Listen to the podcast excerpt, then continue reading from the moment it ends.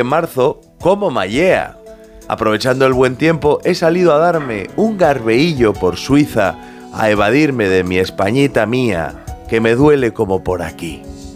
El Banco Nacional Suizo ha comunicado que va a rescatar la quiebra del Credit Suisse. ¿Cómo te admiro, Suiza?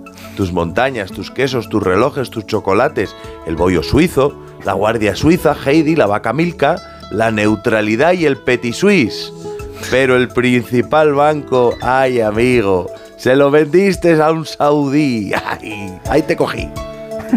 En el Carajal de aquí, Mónica García ha pedido, muy decidida, la dimisión del vicepresidente de la Comunidad de Madrid por cobrar, con todo lo que cobra, el bono social de la luz.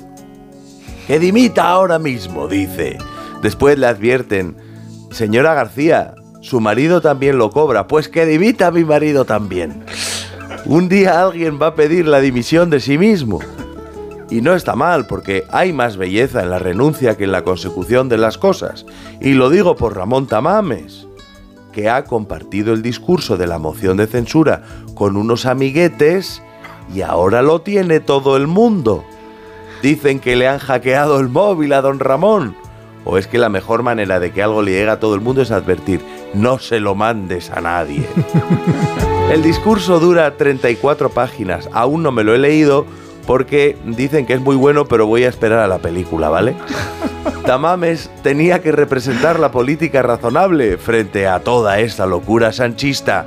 Ahora, si don Ramón saliera vestido de Dinky Winky, no le iba a extrañar a nadie.